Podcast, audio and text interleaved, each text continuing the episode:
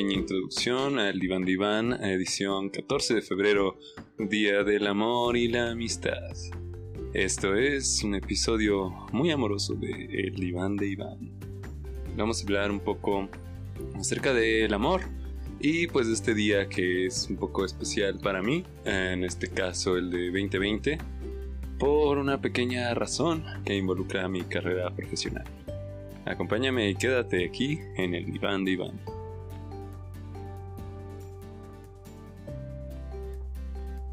Bienvenidos a una edición más de El Diván de Iván. En este caso sobre el Día de los Enamorados, 14 de febrero de 2020, haciendo este programa. Eh, muy especial, yo me siento muy contento, a pesar de que los 14 de febrero nunca han sido fáciles para mí. Eh, y ahorita les contaré por qué. Me siento muy contento, muy contento porque pues tuve la oportunidad de hacer varias cosas en este día y pues no sé, de regresar a esos lugares donde amé la vida. Como muchos de ustedes sabrán, eh, yo soy músico, yo estudié una carrera en una universidad mexicana y pues bueno, les quería hablar justamente sobre esto, lo difícil que a veces puede ser. No solo tomar la decisión de estudiar una carrera que tenga que ver con artes, eh, sino entrar, ¿no? Muchas veces te piden eh, cierto nivel, cierta experiencia previa y no siempre la tienes. En mi caso, yo sí tenía como una pequeña iniciación en cuestión de lenguaje musical y también ya tocaba un poco de música, pero no sabía realmente leer partituras ni tenía como una gran técnica en la guitarra, que era lo que tocaba, y, también violín. Yo también este, toqué violín desde un poco antes, como a los 16 o 17 años, empecé a tocar violín. Realmente nunca me desarrollé demasiado por ese lado, pero era como quien dice mi segunda opción. Era, pues si no quedo en guitarra, que yo lo veía como complicado porque pues no sabía mucho. Eh, dije, pues intento en violín y pues tal vez ahí tenga un poquito mejor suerte. ¿Y cuál fue mi gran sorpresa? Que un febrero de 2012, no, me acuerdo eh, bien, pero justamente quedé aceptado en primera opción, que era guitarra clásica. No sabía en ese entonces que iba a ser un camino súper, súper difícil, ya que pues la guitarra no siempre es muy apreciada como instrumento solista.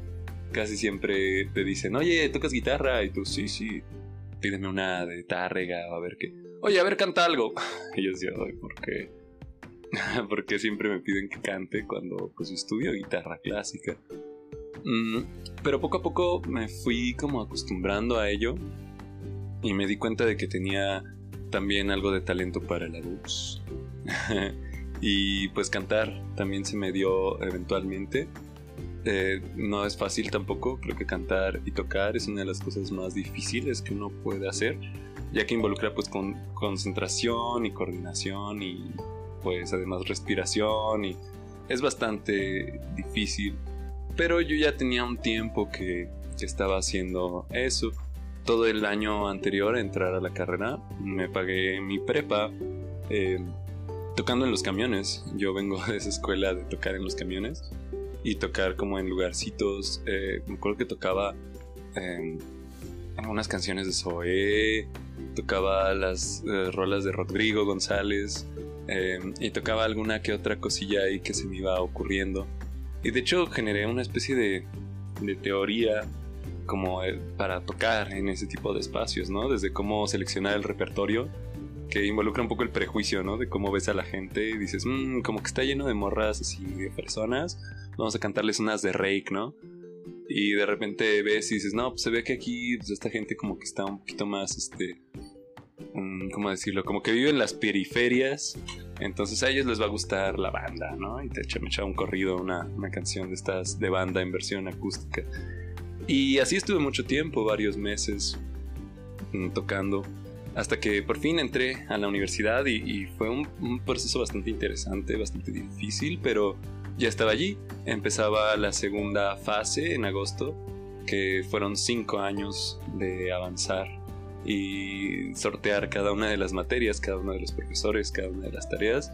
Y yo traía como esta mentalidad de voy a acabar en el tiempo que es, o sea, sin reprobar, sin atrasarme, eh, sin quedarme más tiempo del debido. ¿Por qué? Porque yo venía como de no haber terminado como bien nada. Según recuerdo, mi última graduación en forma fue la del kinder o de la primaria.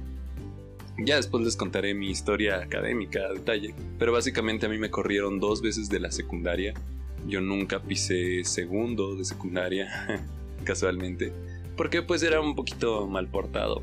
Eh, algunos de mis amigos de Facebook de hace años eh, lo podrán corroborar. Y pues bueno, terminé la prepa abierta.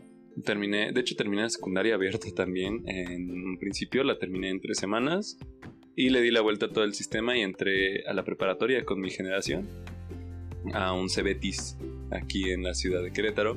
Ahí llegué como hasta cuarto semestre y me salí porque pues simplemente no era lo mío, como que los sistemas, eh, me gustaban las computadoras, pero ya ahí me había entrado el callito de la música. Pasaron algunas cosas en mi vida y, me, me, atrasé un poco, unos cuantos años, y decidí, bueno, terminar también en la preparatoria abierta. Ahí sí, materia por materia, examen por examen. Pero ese sistema a mí se me acomodó bastante porque pues soy muy autodidacta y pues me gusta hacer las cosas como quien dice por mi cuenta. Y bueno, eh, con este trasfondo empecé a estudiar una carrera universitaria y dije, bueno, no me voy a atrasar, voy a tratar de llevar eh, buenas calificaciones. Y al final sí lo logré. Terminé en tiempo y en forma, sin deber nada. Claro, hubo algunos tropiezos, una que otra materia reprobada, algunos finales, en fin, cosas que pueden eh, llegar a pasar, pero no sucedió que me atrasara. Y para mí eso fue un logro, como quien dice, terminar con mi generación. Pero a la vez después dije, ah, pues no tiene tanto chiste, porque en realidad la universidad está muy padre. Y como que salir de repente ahí afuera es muy complicada la vida, eh, ya que uno egresa. Justo al salir y a terminar como con la graduación, dije, pues a la mierda todo. Porque llevaba algunos años eh, trabajando bastante en teatro, en mis conciertos, en algunos proyectos que, tenía. Obviamente la escuela era demandante, porque además yo entré a estudiar a los 21 años sin saber realmente mucho. Entonces yo siempre he sido consciente de las carencias eh, artísticas o musicales que tengo. Es decir, yo no soy un virtuoso, eh, yo realmente sabía en algún momento dado que no iba a llegar a ser un concertista de grandes escenarios, de Carnegie Hall y esas cosas, siendo guitarrista clásico. Yo desde que entré a la universidad eh, para aprender guitarra clásica, fue para componer eh, mis canciones, para tocar mejor guitarra y hacer mejores canciones. Cosa que empecé a hacer una vez que salí, de hecho un par de años después eh, que empecé con este proyecto de Sinue Rivera a grabarme, a, masterizar y hacer como varias cosas interesantes. Fue, fue entonces que realmente empecé a darle forma a estas canciones que ya había escrito desde hace un tiempo atrás. Y bueno, el punto es este, febrero. Eh, ya que salí de, de, la universidad, me fui de vacaciones un mes completo al Caribe, esperando quedarme allá. Eh, no se pudo porque pues no, no era como lo que esperaba. Regresé a Querétaro y empecé a buscarme una vida. Empecé a trabajar, renté un departamento, estuve viviendo unos años con una chica. Eh, tuvimos este, una relación que al final no terminó muy bien, pero me quedaron como muy bonitos recuerdos eh, de todo esto y de esta fase que fue como la consolidación, como el interno Normalmente tienes dos años para hacer tu pasantía, es decir, entregar tu tesis y todos tus trabajos para que te puedas titular. Pero es a lo que voy. Ah, o sea, es difícil entrar a una universidad, es difícil terminar, pero aún es más difícil salir ya con tu título en mano. Es todo un proceso larguísimo, complicado, burocracia y además caro, o sea, sí cuesta. Y de hecho, como mi universidad es una universidad pública, en realidad no es tan caro como otras universidades privadas, que sé yo, la UVM, la NAWAC, eh, no sé, algunas otras. He sabido que el trámite que a mí me costó 3 mil pesos te puede costar 15 mil, 20 mil, 50 mil, o sea, es, es bastante más complicado en otro tipo de escuelas. Pero bueno, ese es el punto. Este 14 de febrero fui a mi universidad nuevamente a recoger mi título universitario. Fue un calvario sacarlo. Tuve que pasar como por varios filtros burocráticos y estuve a nada de que no me lo dieran. Pero dos años después de haber salido de la carrera, por fin, tengo, tengo mi título. Y curiosamente lo recogí hoy un 14 de febrero, eh, porque pues me salió, me salió que ya estaba listo y dije, pues vamos, vamos allá a esos lugares donde uno amó la vida. Y justo me atraparon las reflexiones de, de 14, de la amistad, todo esto. Estuvo, estuvo padre y me quedé pensando que los 14 de febrero para un músico, en, en mi caso personal, eh, pueden llegar a ser nostálgicos, sí, pero creo que yo solo viví el 14 de febrero como una persona normal, tal vez una o dos veces, es decir, como con una pareja, una novia y vamos a comer y vamos a hacer algo, porque el resto del tiempo o bien he estado ocupado o he estado trabajando o no he tenido a nadie como ahorita. Y realmente eso es parte de la vida del músico, que el 14 de febrero, en ciertas fechas, uno está pues ocupado. Es el día en el que uno puede hacer pues money, money, marmaja. Y sobre todo dinero en lo que uno estudió, en lo que uno hace, que en mi caso es la música. Y también eh, por este lado es, es por donde he abrazado el canto. Me he dado cuenta de que mi voz tampoco es tan mala. Entonces he decidido ensayar y tocar también en, en algunos espacios desde hace casi seis años. Estuve un tiempo en el Portón de Santiago y he sacado más y más y más canciones románticas y de todo tipo para pues cantar, cantar, cantar y ofrecer este servicio de serenatas o amenizaciones que en mi caso es como realmente es lo que me da alegría de este 14 de febrero no solo haber visto a algunos viejos amigos eh, ahí en mi facultad sino que también puede cerrar uno de estos tratos en un hotel eh, después de una negociación para amenizarles su cena de 14 de febrero. Y pues sí, ser parte como de un show y de la amenización de la ambientación romántica de, de su evento. Y eso a mí me gusta, siento que eso es parte de lo que le da sentido a, a mi vida como artista, a mi vida como músico, que en estas pequeñas fechas pueda cerrar eh, uno o dos tratos, uno o dos eventos eh, donde me paguen bastante bien donde me paguen lo que yo les pida.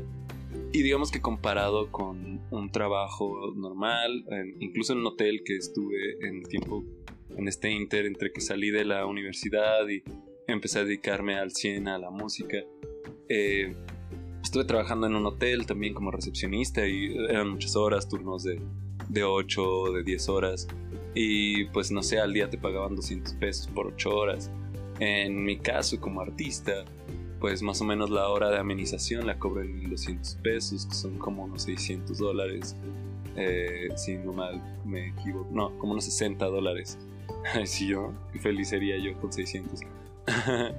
sí, como unos 60, 70 dólares cada hora de mi tiempo. O sea, en realidad, este día voy a tocar dos horas y pues les cobré 2500 eh, aprox que eso es una información que no les compete demasiado, pero pues si quieren contratarme, eso es más o menos lo que ya cobro por el tipo de servicio y el tipo de tiempo que estoy, ¿no? Y la calidad que, que ofrezco como profesional.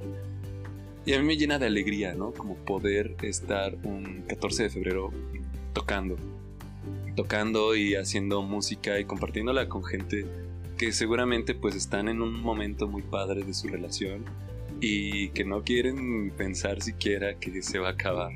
¿no? Que tal vez se acabe, tal vez no, tal vez se consolide. Yo he estado en muchas pedidas de mano, en muchas, eh, en algunas bodas, en muchas cenas románticas, siendo parte del show y haciendo quedar bien al novio o a la novia, quien sea que me haya contratado. Y pues deseándoles mucha felicidad y amor y todo esto. Y realmente lo hago de una forma sincera. Sin embargo, a veces sí me veo reflejado y digo, chale, o sea, yo no, tengo como esa dinámica o eso, ese detalle, no tengo siquiera a veces con quién tenerlo. Y pues no pasa nada, es parte de la vida de un artista, como a regalar felicidad y dar felicidad y dar amor para que otros también lo gocen.